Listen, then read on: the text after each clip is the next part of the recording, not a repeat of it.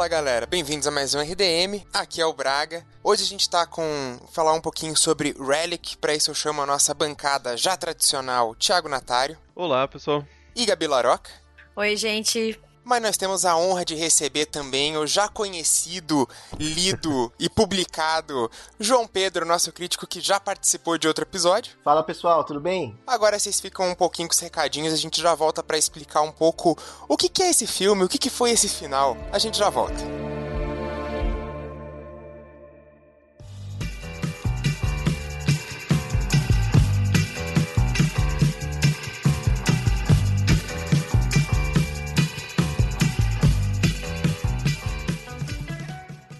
Bom, como eu tenho certeza que vocês perceberam pela introdução, a gente convidou o João Pedro Atinelli, um dos nossos redatores de críticas no site, para participar desse podcast com a gente, como ele já tinha feito no episódio de The Lodge. E tava tudo tranquilo, a gente gravou o podcast, com super boa discussão e tal. E aí chegou no final, depois que a gente já tinha terminado a gravação, a gente tava gravando outro episódio e o João me mandou mensagem dizendo que a faixa dele no, de gravação tava com 36 minutos.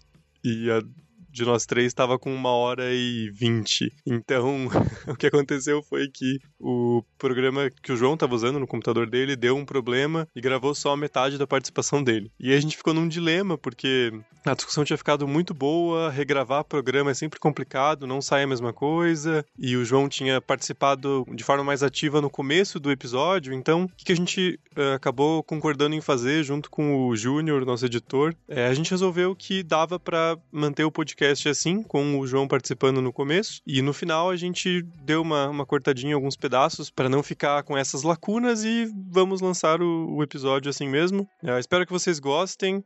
Pedimos desculpa por esse probleminha técnico, mas a participação do João no começo foi bem bacana. Ele trouxe alguns pontos importantes para a discussão do filme, então a gente resolveu manter a participação dele, mesmo que picotada, porque ela contribuiu bastante para a discussão. Bom, e lembrando também que esse episódio sobre Relic a gente resolveu gravar porque nós fizemos uma enquete, tanto no Twitter quanto no Instagram, sobre qual filme de 2020 vocês teriam mais interesse em ver num RDMcast. E o Relic acabou ganhando, né? Na verdade foi um empate técnico, deu Relic no Twitter e Unfriended no Instagram. Então a gente decidiu fazer esse primeiro episódio sobre Relic e vamos conversar sobre Unfriended em breve. Então participem das nossas redes sociais, a gente sempre ouve vocês por lá e isso acaba decidindo também as pautas dos episódios. E além disso, a gente tá também com um sorteio no Instagram, é um box bem legal da Obras Primas, então deem uma olhadinha lá para se inscrever. É aquele esquema super simples de curtir o post, seguir o RDM, marcar duas pessoas e já tá concorrendo automaticamente. Então, nos sigam aí no Twitter e no Instagram e no Facebook também para não perder essas novidades e acompanhar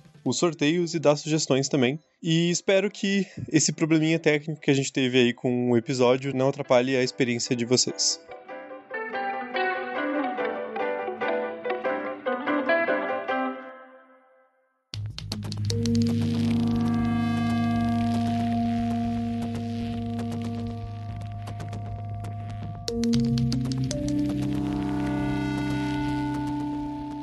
Relic é um filme de 2020, nesse ano conturbado de estreias adiadas e cinemas fechados, é um dos poucos que chegou, né?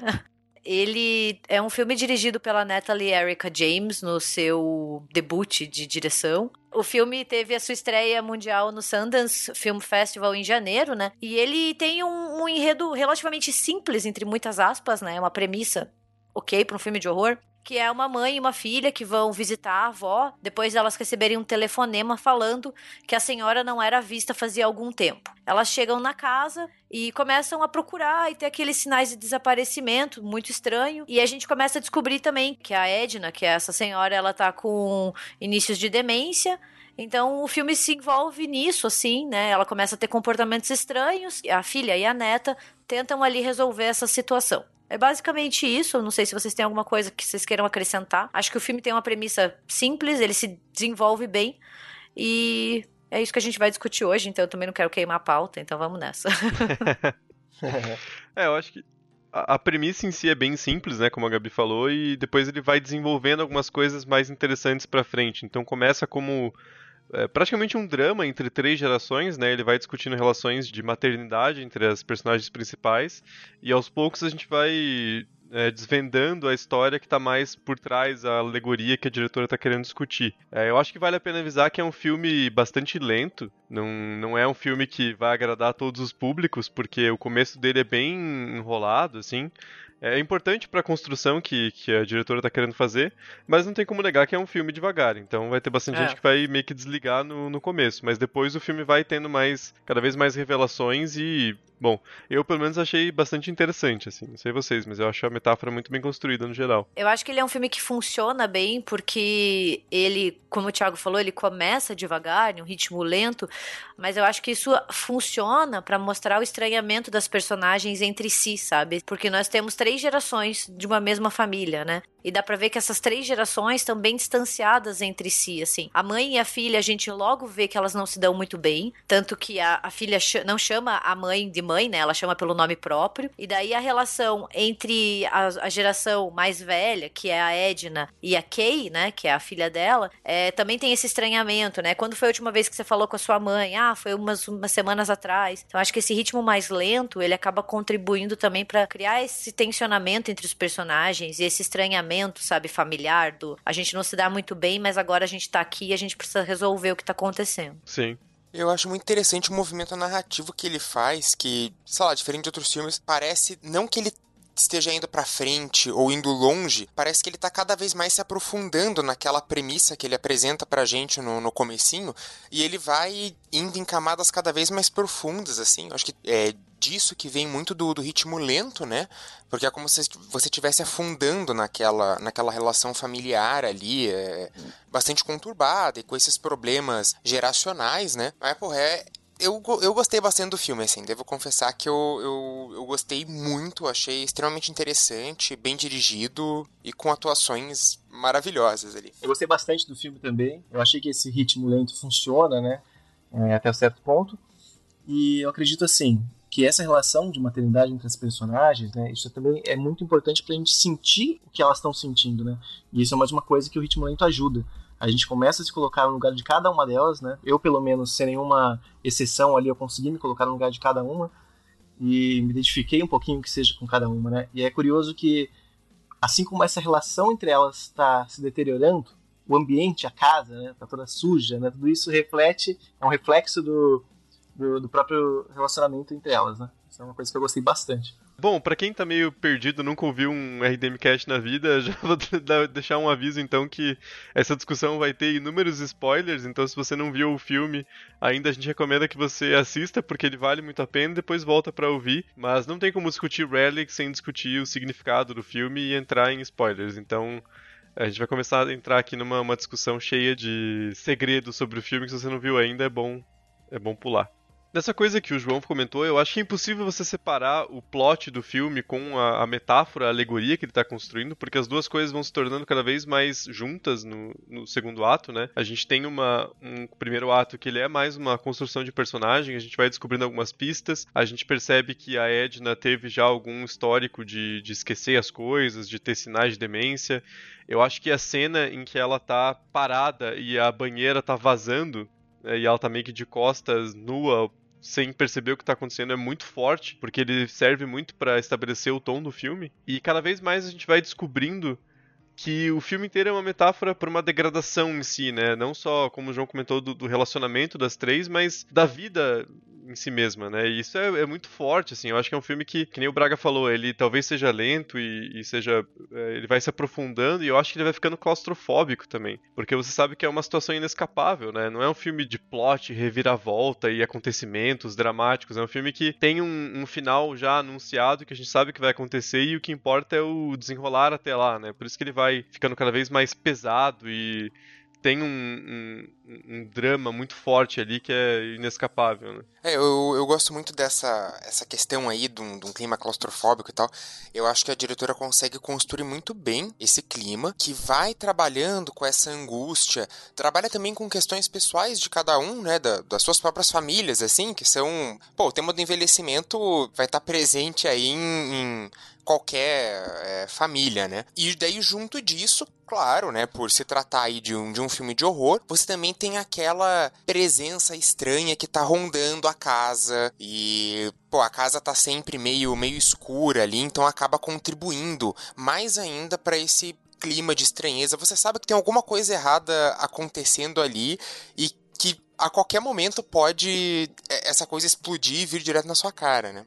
E uma construção que eu acho muito interessante por parte da, da Natalie e Erika James é como a gente vai entrando na cabeça das personagens aos poucos, né? Então, primeiro, enquanto a Edna está desaparecida, ainda que é aquele primeiro ato, a gente vai entendendo as dinâmicas entre as duas personagens, né? Entre a Kay e a Sammy. A gente tem é, diálogos delas discutindo, a gente entende as perspectivas delas, a gente vai desvendando aos pouquinhos e sem diálogo expositivo, que é sempre bom, né? Parece de fato uma conversa entre duas pessoas que se conhecem, estão tendo um, uma troca ali de, de sentimentos e tal a gente vai percebendo o ponto que elas estão na vida, a relação que elas têm que é um pouco distante e tal. Mas a partir do segundo ato, e principalmente no terceiro, a gente vai cada vez mais entrando na cabeça da Edna em si, né? Então, depois que ela aparece, depois que ela surge, tem cenas cada vez mais fortes que são uma, uma representação visual da, da mente dela, do processo de, de degeneração mesmo, assim. E a representação visual que se escolhe é uma espécie de um, um mofo, um bolor, uma infiltração, chame como quiser, que vai aparecendo no, no peito da Edna Edna vai se espalhando pela casa e cada vez mais tomando conta dos ambientes, né? E isso é uma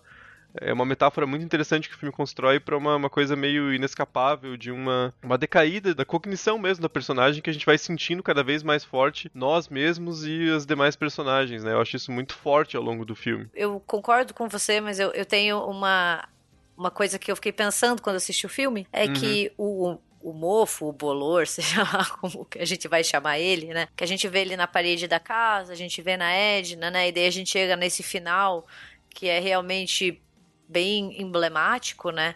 Para mim ele representa não só a questão de uma demência, né? Dessa ideia da demência, mas também a ideia do envelhecimento em si, essa ideia de Sim. que a gente não consegue escapar de envelhecer, entendeu? E é uma coisa que você luta, luta, luta, mas no final não tem muito o que fazer, sabe? Eu acho que o final do filme deixa isso muito claro também. Porque é meio que um ciclo.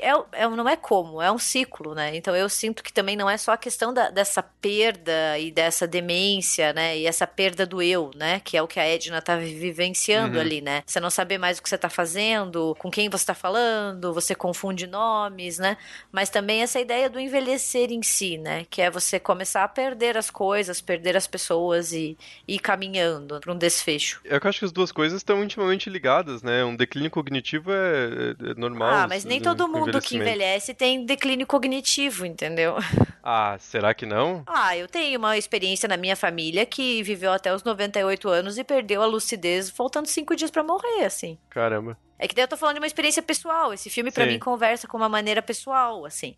O Thiago falou justamente da, daquela cena, né, na banheira, em que você vê a, a mancha escura, né, no peito da Edna. Eu, eu acho que é justamente ali, assim, que a gente percebe muito as intenções, né, da diretora e para onde que o roteiro tá querendo nos levar. Porque, pô, é aquela mancha escura que ela tá crescendo a partir do peito, enquanto a Edna tá perdendo controle sobre si, né? Ela tá passando por esse processo ali de, de um certo definhamento. Junto a isso, tem também a sua solidão, né? Ela tá vivendo ali isolada, ela tem um contato com poucas pessoas, até a filha, né, como, como a Gabi lembrou ali, não ligava para ela há algum tempo já, mas também tem essa questão que a Gabi também levantou de uma solidão em si mesma, né? Ela, ela tá se sentindo sozinha meio presa dentro do seu próprio corpo, né? Porque ela percebe que ela já não tem aquela mesma vitalidade, aquela mesma sagacidade, né? Que ela tinha de, de anos anteriores. Ela sabe disso e é o que causa também uma certa negação ali, né? Porque também a todo momento ela tá, né? Tá, eu vou vir para cá para morar com você. Ela, não, o que você tá vindo fazer aqui? Você vai dispersar tua vida? não, eu não preciso de ninguém é. cuidando de mim. É, eu acho que esse estranhamento familiar não sei se vocês sentiram isso, assim. Ele é muito importante pro desenrolar do filme, né? Porque é muito comum eu acho, assim, sabe? As pessoas envelhecem e o resto da família continua a sua vida. E aquela coisa, ah, eu tenho trabalho, tenho estudo, e daí você liga uma vez por semana, que daí vira uma vez a cada duas semanas, daí vira uma vez a cada um mês, né? E, e o jeito que o filme fala desse estranhamento familiar não é nenhum tom moralista. Eu acho que é por isso que eles ganham também. Por isso que o enredo é tão bem desenvolvido, né? É uma coisa tratada de uma maneira muito cotidiana, assim, sabe? Não tem esse tom moralista, sabe? Ah, você abandonou sua mãe, você abandonou sua avó, sabe? Eu acho que isso funciona bem para criar eh, os personagens. Como o. Acho que foi o Thiago que falou, os diálogos entre elas mostram esse estranhamento também, daí entre mãe e filha, né? Seja porque a filha não seguiu os passos da mãe e tomou decisões diferentes, seja entre a Edna e a Kay, né? Daí essa coisa mais geracional, né? Ai, e daí aquela culpa de não estar tá cuidando da mãe, que depois aparece. Então eu acho muito sensível. Assim, para mim a palavra do filme é sensível. Eu acho que ele é um, ele aborda temas muito difíceis e muito dolorosos de uma maneira bem sensível dentro de um gênero de horror, assim. Se eu tivesse que categorizar ele, eu chamaria ele de horror drama, horror dramático. Nem sei se alguém já falou disso, mas para mim seria um horror dramático. É, eu acho que isso do, do enredo, ele ajuda realmente a gente sentir, é, a se sentir na pele dos personagens, né, entender a relação entre eles, mas eu discordo um pouquinho da Gabi quanto ao enredo ser tão bem feito, né? Eu acho que a gente tem alguns problemas sérios ali, inclusive sobre essa transição de gêneros do filme, né? Eu acho que ele não faz tão bem essa transição entre o horror e o, e o drama. Eu acho que um atrapalha o outro. Eu até comento isso um pouco na minha crítica, né? Sobre como o filme, ele, na verdade, acho que ele até faz uma inversão do filme A Visita, né? Do do Shyamalan. Por quê? A visita ele nos apresenta, né, os idosos, a gente acha que aquilo é lindo, né? Eles são bons e a gente começa a perceber que não. O Relic é o contrário. A gente começa a, a ver a Edna mais como uma vilã ao longo do filme, né, principalmente no terceiro ato. E no final, no final, né, a, Natalie, ela quer apresentar pra gente uma visão diferente daquilo, né? Que na verdade, tudo bem, a gente já tinha indícios de que seria uma demência ou até um, um pouco de Alzheimer, vamos dizer assim. E aí é que ele vem com esse drama na sua cara, né? O drama, obviamente, estava assim, em volta do, do filme o tempo inteiro, mas ele se fortalece mais no final. Eu, eu acredito que o horror é, ele passa a, a perder o, o, a força do, do drama no filme. Eu não senti tanto isso, João, mas eu concordo em partes, porque eu acho que tem algumas, alguns pedaços do filme que, que ele fica um pouco literal demais é, na parte do horror. Então, tem uns momentos que a gente vê meio que no, no fundo, e é um filme que usa muito bem a, a iluminação, é um filme muito silencioso, eu acho que isso, isso ajuda, mas tem algumas partes que a gente começa a ver uma espécie de uma forma escura, como se fosse uma sombra atrás das personagens, Sim. que é uma, uma tentativa de, de, gerar uma, uma tensão. E às vezes eu acho que fica um pouco forçado. Não sei se é o filme meio que pisando um pouco fora do círculo que ele tinha estabelecido para ele mesmo. Parece um pouco de um, sabe assim, ir além de uma, de uma barreira que talvez não devesse ir. Mas eu acho que também é, são pedacinhos que não, não me incomodam tanto. Assim, não acho que seja um, um filme perfeito, 100% conciso na, na, proposta dele, mas também não acho que seja algo que atrapalha tanto a experiência, assim, eu gosto bastante do, especialmente do, do, do terceiro ato do filme e o final, acho muito, muito poderoso.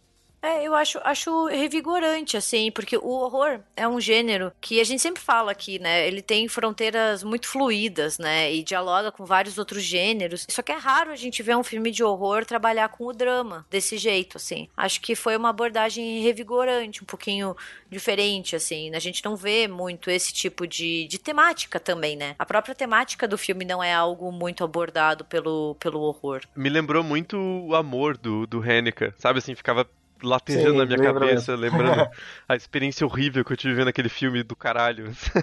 que é maravilhoso, mas puta que pariu. É, acho que tem uns, uns pontos em comum, assim, de, de, de, algo pesado e triste, e vai ficando cada vez é. mais, mais pesado, mais triste. Acho que isso tem essa. Inclusive, tem o final o final é a parte que eu mais acho interessante do filme, né? Toda a uhum. metáfora ali escancarada na sua frente, isso é muito lindo de ver, né? É, eu só acho que talvez ele funcionaria melhor se fosse um filme exclusivamente de drama ou um filme mais longo, abordando terror e drama, né? Horror, propriamente dito. É, mas daí eu acho que se ele fosse mais longo, ele caía no problema dele ser lento. Daí é, ele é, se perde com muito. Teria porque que haver uma mudança de ritmo. É, ele. Eu não sei, eu não sei vocês, mas eu achei ele um filme lento também. Sim, não sei sim. se era o dia sim, que eu certeza. assisti também, porque eu tava tendo. Assim, comece... vou contar minha experiência para vocês. Comecei assistindo, tentando fazer várias coisas ao mesmo tempo. Obviamente que não deu certo. Achei que eu ia conseguir assistir, responder e-mail, resolver umas treta, e eu percebi que passaram 20 minutos de filme e eu não sabia o que estava acontecendo. Eu voltei, comecei a assistir de novo. Mas ele tem um, um, ritmo mais lento e eu acho que talvez essa uma hora e meia funcione bem com ele. Acho que daí, se ele, se ele tivesse duas horas, ele ficaria ainda mais restrito a um público que aguenta esse tipo de, de ritmo. Mas daí também acho que é o gosto de cada um também, né? O que você, você curte assistir. Não, mas eu acho bem, bem precisa essa duração mesmo, porque ele. Ele é, um, é porque não é, nem, não é nem só o ritmo, é a temática que é pesada em si, né? Sim, é um filme sim. que te, te exige muito assistir. É, e acho, acho impossível não comparar com Babadook. E os dois têm uma para mim tem um ritmo parecido, assim, é lento, mas é no, no tom certo, eu acho. E é comparável com o Babadook pela própria temática, né, por ter uma representação de um drama interno, de um temor interno de, de uma personagem ou de personagens de forma metafórica e alegórica no, na tela. E são dois filmes australianos, inclusive, né, o que Sim.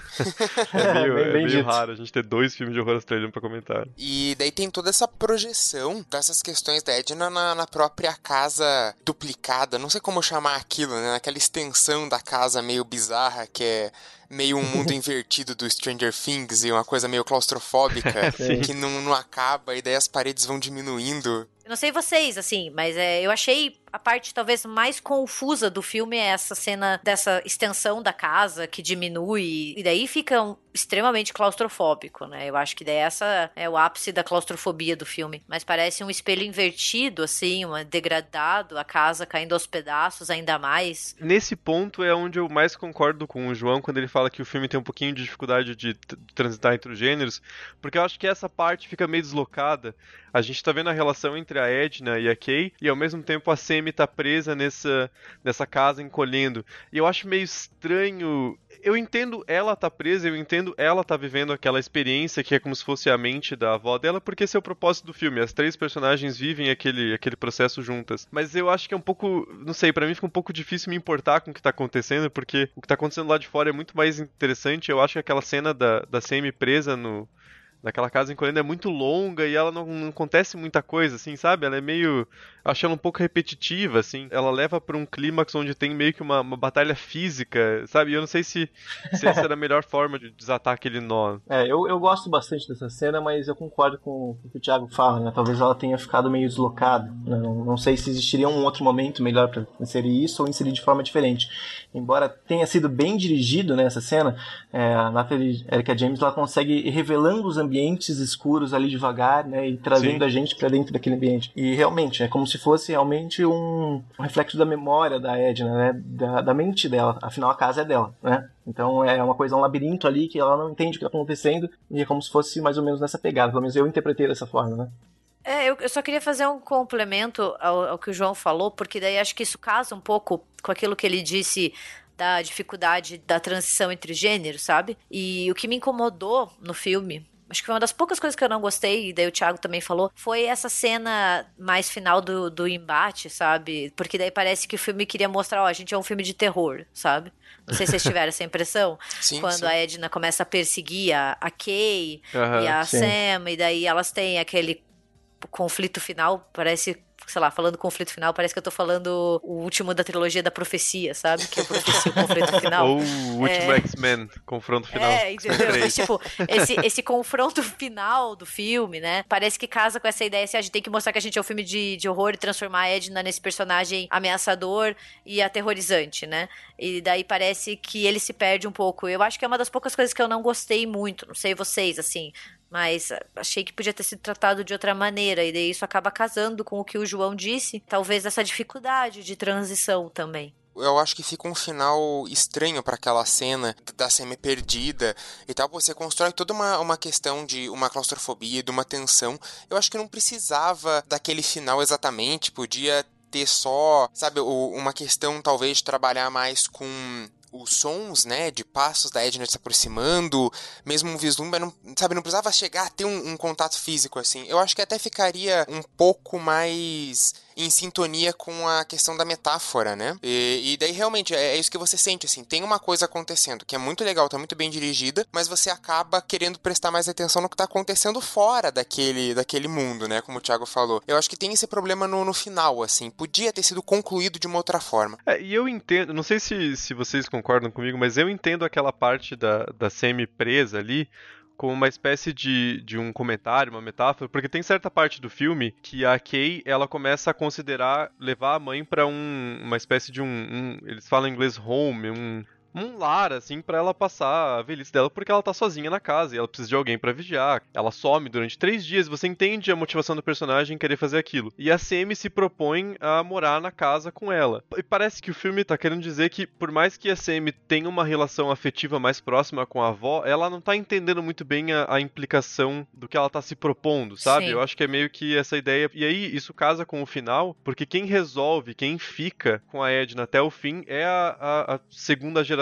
ali, é a Kay e não a Semi, né? Então eu, eu, eu entendo o, o, que o filme está querendo dizer por baixo da, da camada do que está acontecendo, mas eu acho que a ação em si talvez pudesse ter sido pensada de outra forma. Acho a Sam uma personagem ingênua, assim, ela não sabe muito bem o que ela está lidando, mas eu acho que é o propósito do filme, sabe? Sim, sim. É mostrar essa, essas gerações, né? E é como a gente vai adquirindo essa consciência da velhice e do cuidado com o tempo, né? Mas ela é muito ingênua, porque ela acha que não, que ela vai se mudar e ela vai conseguir cuidar da avó, né? Uhum. E daí ela percebe que talvez não, não seja tão fácil na cena do anel, né? Isso. E eu achei a cena do anel, assim, sensacional. Ela é precisa e ela é realista, sabe? A avó dá o anel para ela, ela fica com o anel e quando ela tá usando, a avó olha e fala: Não, esse anel é meu, você roubou. E daí tem uma, uma cena de tensão. Daí eu acho que é ali que ela começa a perceber que, que não é tão simples assim, que esse cuidado, ele não é assim, você só se mudar e ficar ali. Não, é, uhum. exige muito de você. E a Kay, por outro lado, ela sabe disso, então, é, e ela Sim. tá dividida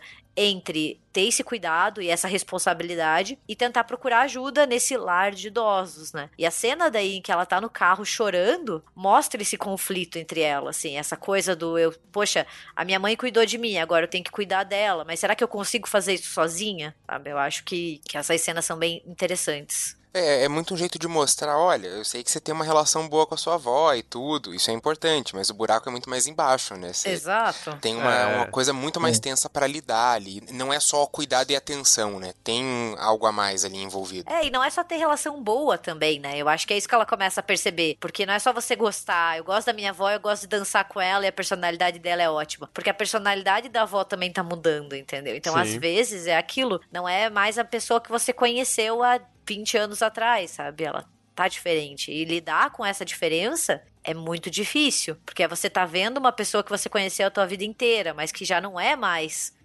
aquela pessoa.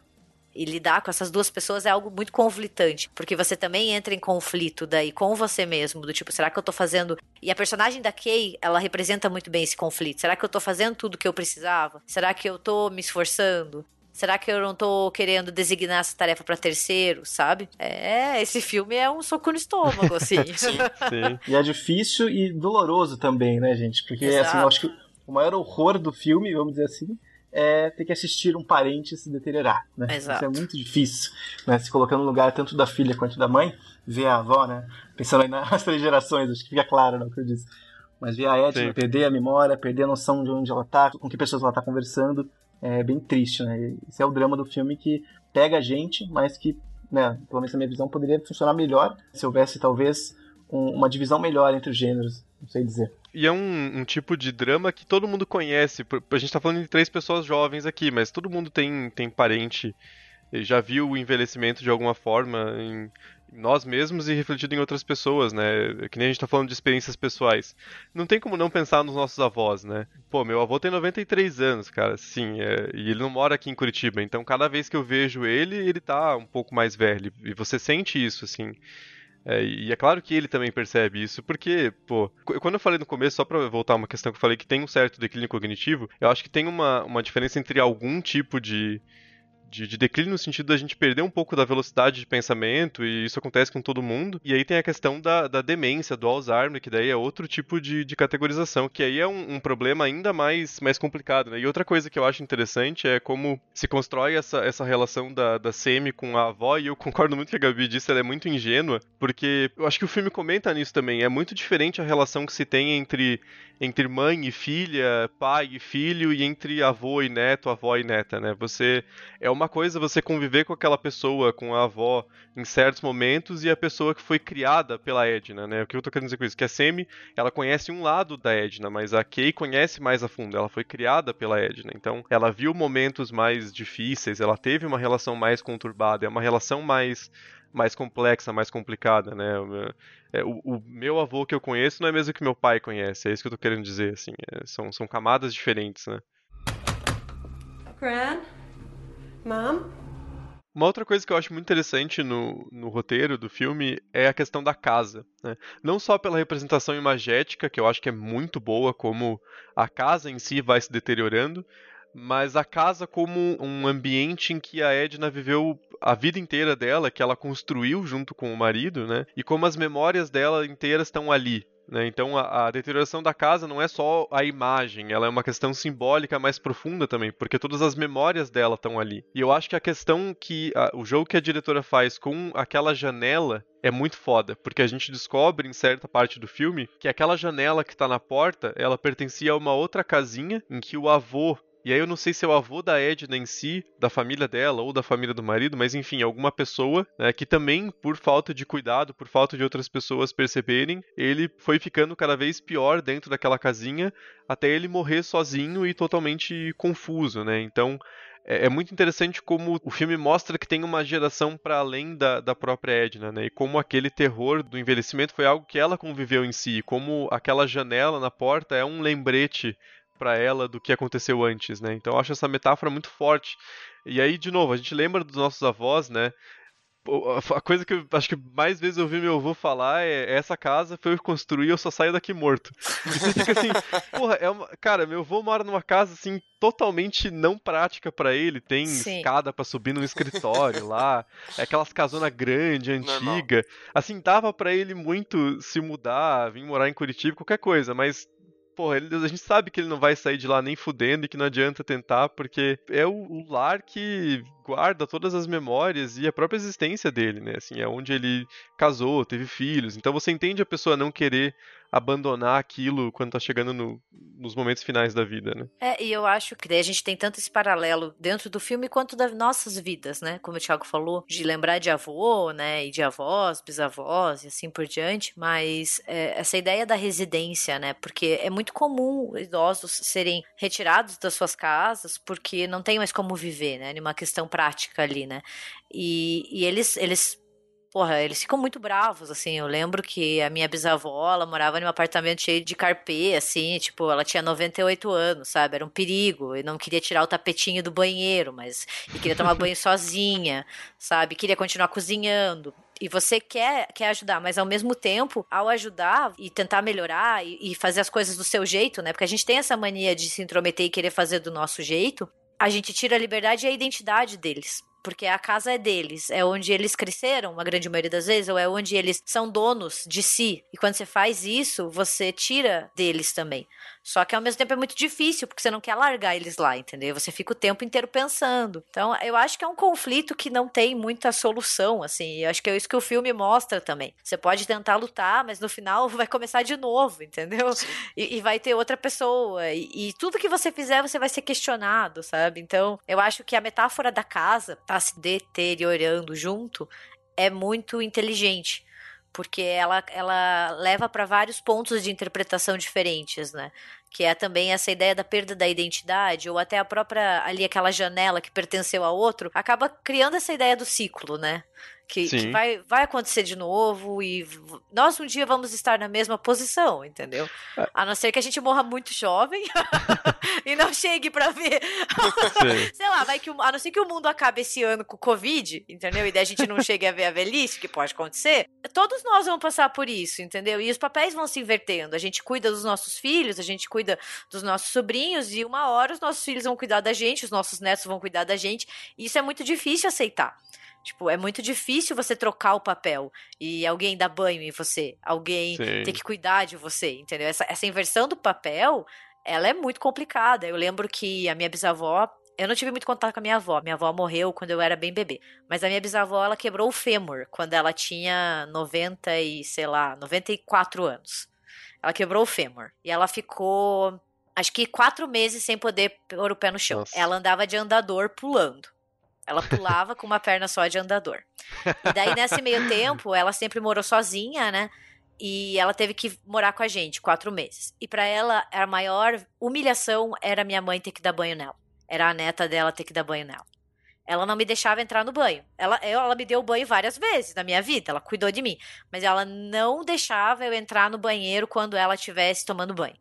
Porque para ela era uma humilhação muito grande, sabe? Então pra gente é uma coisa muito pequena. A gente até às vezes fica pensando, nossa, que bobagem, deixa eu ajudar. Mas é, é muito complicado, assim. Nossa, eu acho um assunto muito delicado. Sim. É que eu acho que daí, também trazendo de volta essa temática da de uma, de uma invasão, né? coisa da casa. Porra, é é, é uma coisa que tá ligada a todas as memórias. Você tá invadindo o espaço da pessoa e por vezes você não é bem invadir, né? Mas você afeta um pouco também na, na própria dinâmica corporal da pessoa. Porque, assim como a Gabi falou, às vezes precisa de ajuda para tomar banho, às vezes precisa de, de ajuda para se alimentar, né? Para se limpar. Então, vai criando novas necessidades que a pessoa nunca teve, né? Ou teve quando era bebê e não lembra, né? Porque já não guardo nenhuma lembrança, mas, porra, é, muda completamente a dinâmica do, do dia a dia, de uso do corpo, porra. A gente que tem 20 e poucos anos fica puto quando tem que depender de alguém. Né? Não sei se tô falando se eu sou teimoso, mas, pô, eu não gosto de no médico, ter que ficar sendo cuidado, eu me sinto mal. Thiago Imagina não gosta pessoa... quando a Janice tem que dar banho nele, tá? Não, porra. porra, como assim? Nossa, tomara que não aconteça. Nem cabe nós dois no, no, no box daqui de casa. Ai, aquela merda Se quando precisar. você tá tão bêbado que alguém tem que te colocar dentro do chuveiro e ligar, sabe? Não, não, mas assim, ó, tipo, honestamente, eu tive. Eu fiz uma cirurgia uma vez e daí eu não podia tomar banho de chuveiro. Não podia molhar o uhum. curativo uhum. no rosto. Cara, minha mãe teve que lavar meu cabelo por uma semana.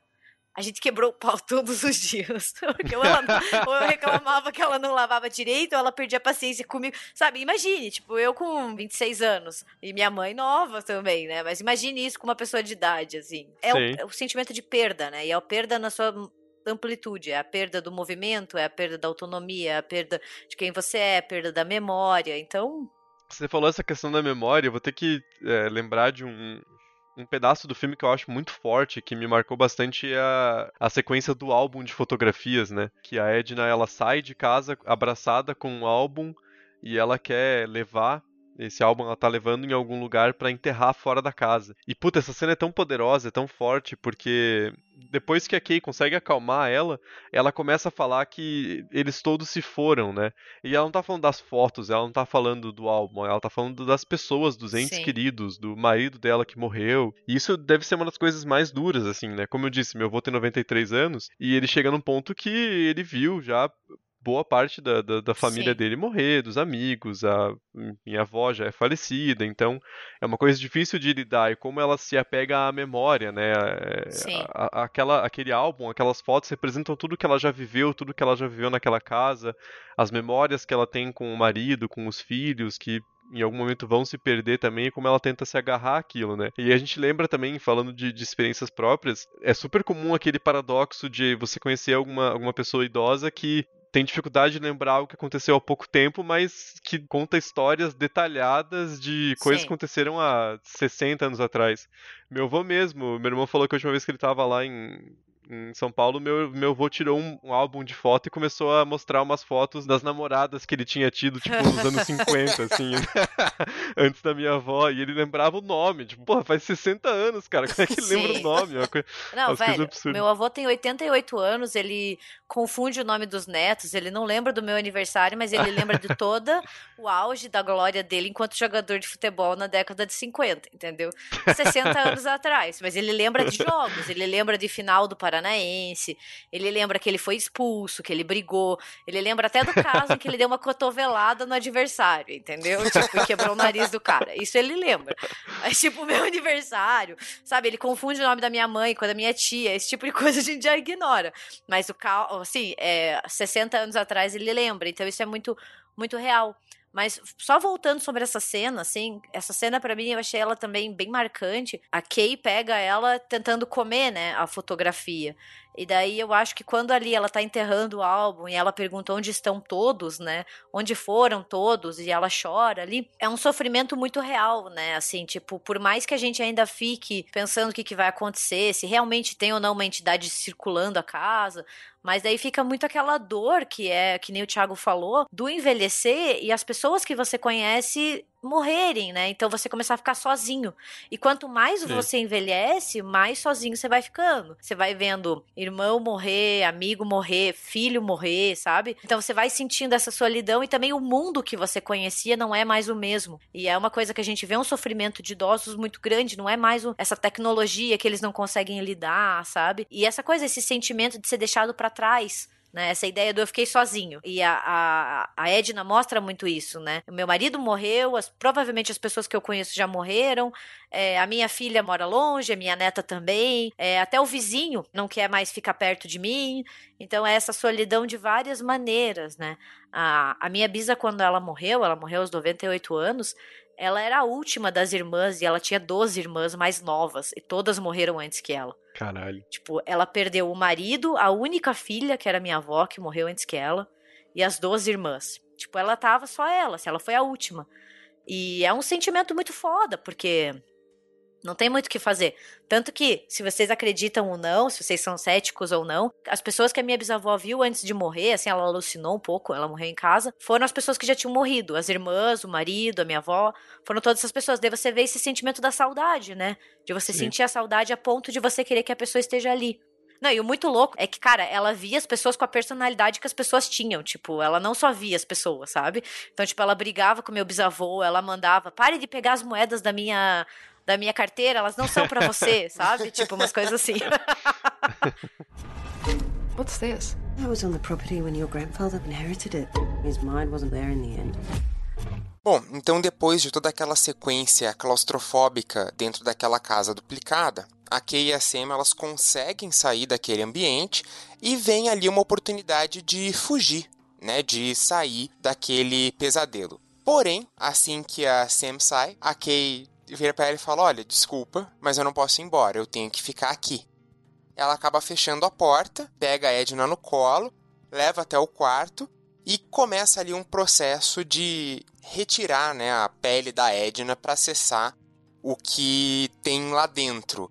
Que, poxa, tem ali um trabalho de maquiagem que dá um tom mais ou menos monstruoso, mas não é causador de medo, né? Porque é uma cena que tem muito carinho envolvido, assim. Então, por mais que você tenha é, essa questão mais corporal, né, de uma pele rasgando, saindo, isso pelo menos em mim, assim, não causou um sentimento de é, aquela agonia, né? Aquele nojo ou um horror é, do que estava acontecendo. Não sei quanto a vocês. Eu acho que tem outras cenas que causam, né? Tem, tem a, a cena da que a Edna tá na banheira e ah, ela começa sim. a meio que arrancar um pedaço do Nossa. peito. Nossa, aquela cena da agonia. É bem. Eu acho que aquela é bem body horror mesmo. É. E eu acho interessante porque eu, eu entendo que ela é feita para contrastar justamente com essa última, porque eu concordo muito com você. Assim, essa última, que tinha potencial para ser a mais agonizante, ela é uma cena bonita até, né? Porque ela é uma. É, quem você falou, é, é, com muito cuidado, é com, com carinho, é,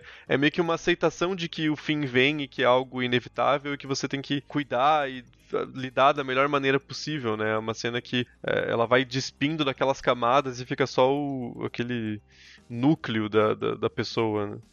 E a parte que daí fecha essa questão do ciclo, né, que é justamente aí quando a Sam olha para as costas da mãe e vê que já tem ali uma uma pequena manchinha preta, né? Sim.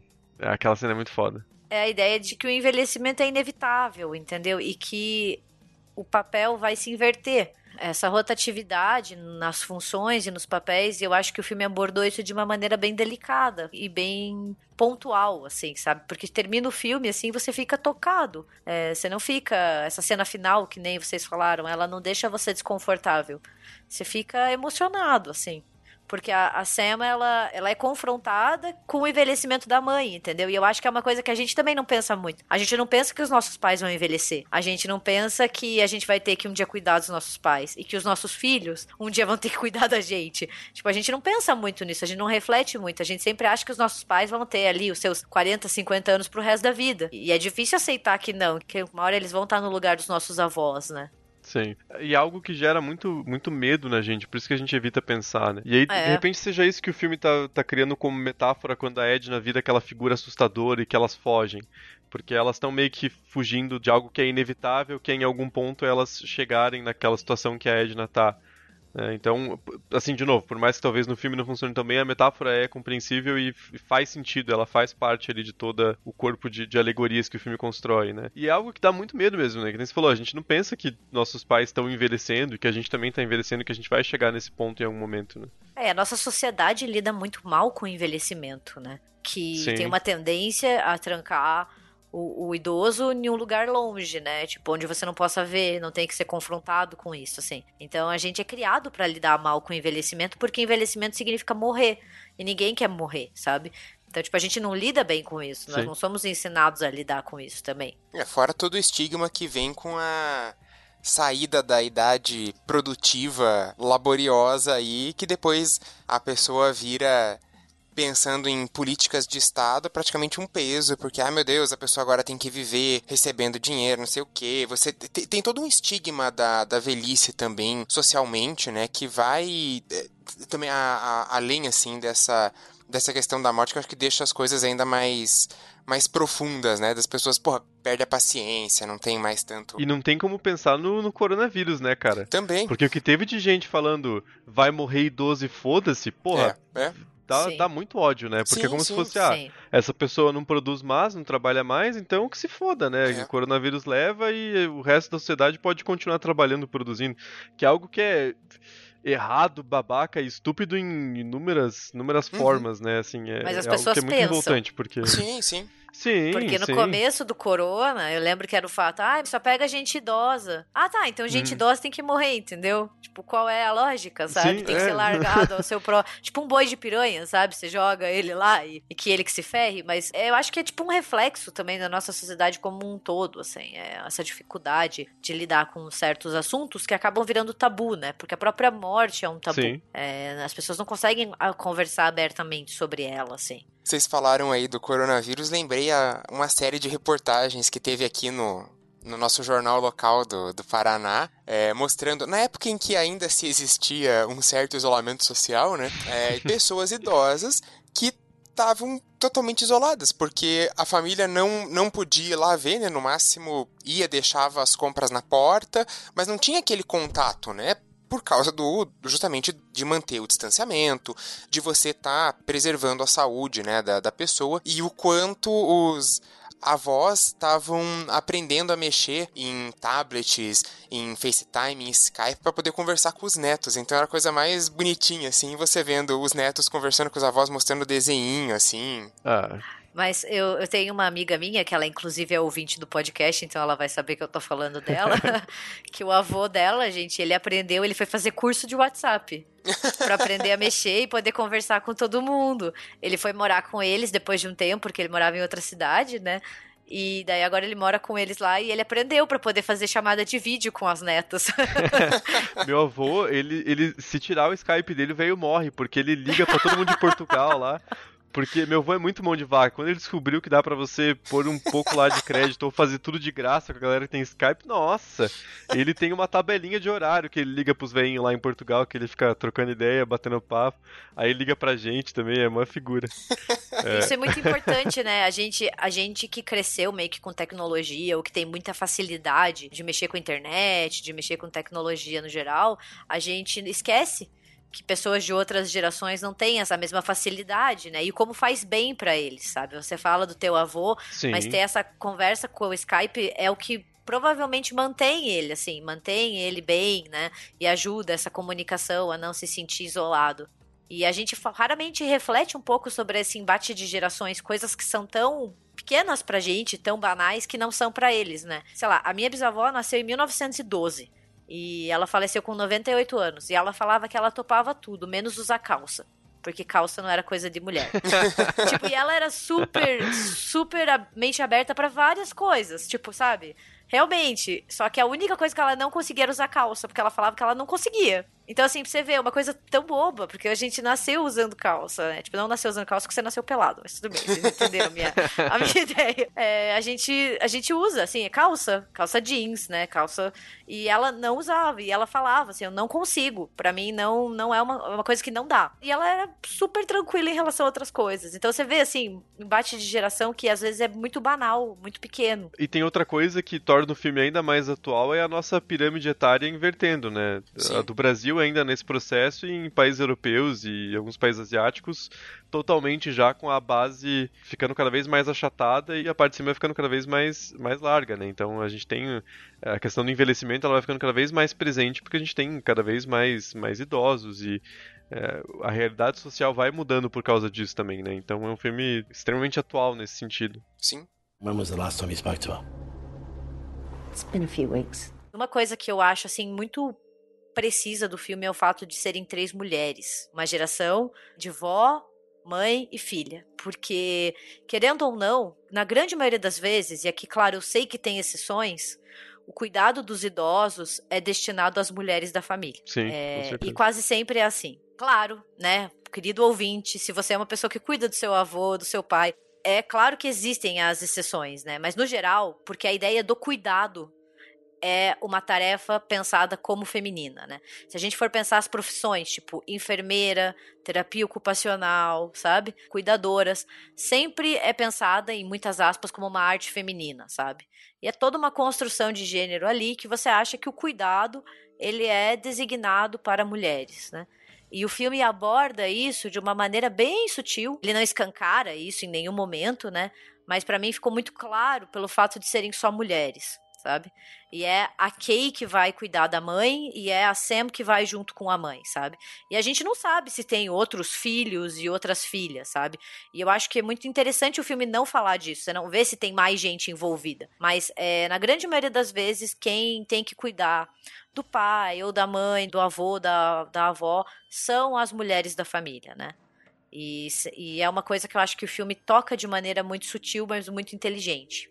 É, e, e, e, de novo, ressaltando que, claro, sempre tem exceções, mas na média isso é verdade quase sempre, assim. Quem cuida da minha avó materna é minha mãe, minhas tias. Meu avô que teve dois filhos homens se fudeu. Então... é, mas é verdade, assim, tipo. Não, tô brincando, claro, mas. Vê... mas, Vou assim... chamar o estatuto do idoso na casa do teu avô, daí, sabe? Falar assim, ó, oh, o Thiago Natário que falou no podcast que o senhor não é bem cuidado. ele vai ficar bravo mas... porque interromperam o Skype dele, assim, sabe? É, mas é engraçado isso. Meu avô contratou uma cuidadora. Porque Sim. o filho dele, que mora em São Paulo, meio que largou, assim, e vai de vez em quando. Agora, minha avó, que mora aqui em Curitiba, que tem as filhas perto, todo mundo cuida. É, é, é muito diferente mesmo essa relação, assim independentemente se elas têm carreira destinada a isso ou não, né? Eu lembro, por exemplo, que quando a minha bisavó envelheceu, quem cuidava dela era eu e minha mãe, sabe? E tinham outras pessoas da família também.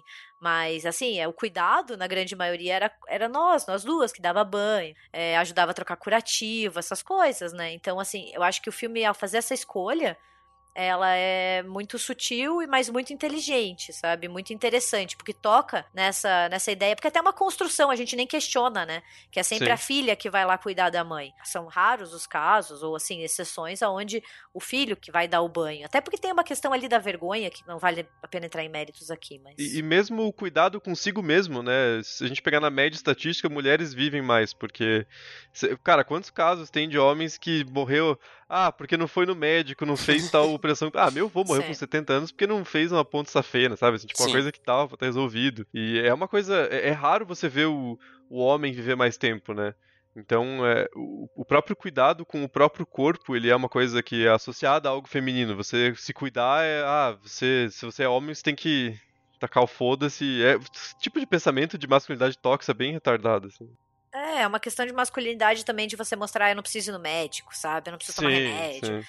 Então também é tudo, são todas construções que a gente às vezes não questiona muito, mas quando a gente começa a pensar assim, é tudo muito bem bolado, né? Muito bem estruturado. E também tem uma outra questão ali do próprio fato da Edna, assim, né? Porque você dá a entender que ela é viúva faz algum tempo já, né? Sim. É, outra questão é que quando homens ficam viúvos, na grande maioria das vezes eles casam de novo, né? Mulheres que ficam viúvas não casam é muito mais comum, assim. Não sei se vocês percebem isso, assim, mas, tipo, sabe, é muito mais fácil para homens refazerem suas vidas do que as mulheres também. Então, tem essa, essa questão também de você ficar na casa, de você ficar sozinha, ficar com aquela memória, sabe? Putz, é um filme que traz muita conversa, né? Se você for pensar, sim, ele traz sim. tópicos Acho que a gente falou mais de outras coisas do que do próprio filme.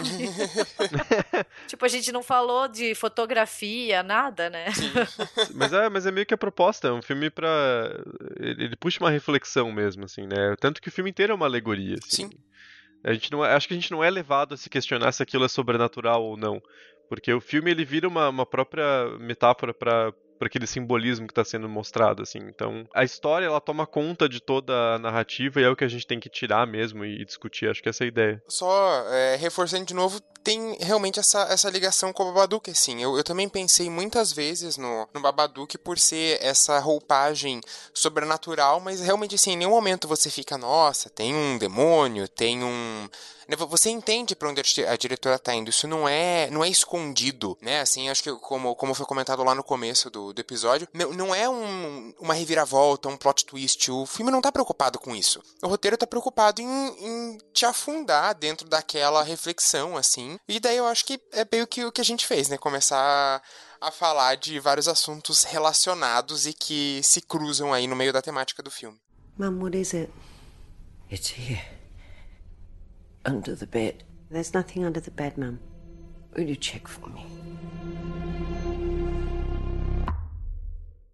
Então esse foi o nosso episódio sobre Relic, um episódio que foi votado nas redes sociais, né? ele acabou ganhando, a gente fez uma Sim. enquete perguntando quais eram os filmes de 2020 que vocês gostariam de escutar a gente falando, começando pelo, pelo Relic, mas não pense que a gente abandonou os outros, a gente está pensando ainda no melhor jeito de inserir uma discussão sobre esses outros filmes, então aguardem novidades e continuem sugerindo pautas, por favor. Se quiserem conversar no Skype com o avô do Thiago, a gente manda o endereço. Se quiserem escutar um senhor de 88 anos falando sobre futebol paranaísta década de 50, eu mando contato do meu avô também, não se preocupem. Capaz dele perder a paciência com vocês, mas não se preocupem, ele perde com todo mundo, tá? Só no caso do meu avô, se preparem para jogar o volume no máximo, porque o filho da mãe não usa aparelho auditivo. e ele precisa, aí ele fica, ah, quê? o meu avô ele tem surdez seletiva no telefone. Quando ele não quer falar com você, ele fica assim: não tô escutando, não tô escutando. Daí ele desliga. Mas quando é alguma coisa que interessa, ele escuta perfeitamente, entendeu? É, é tipo... é tem isso também. Mas, enfim, queria agradecer a presença do João também. Vou deixar a crítica dele linkada para quem quiser ler e acompanhem também o site do, do republicadomedo.com.br, porque a gente sempre está postando essas críticas dos lançamentos. Claro que esse ano teve menos, mas o que teve a gente fez a cobertura para vocês, só acessar lá no site e conferir. Também não esqueçam de, de seguir a gente nas redes sociais e sempre dar sugestões, porque a gente sempre ou na grande maioria das vezes a gente responde. Tá?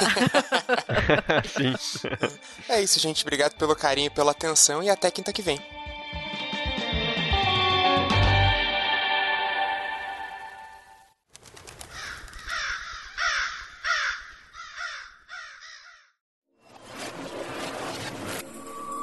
Este programa foi editado por Ilha Flutuante.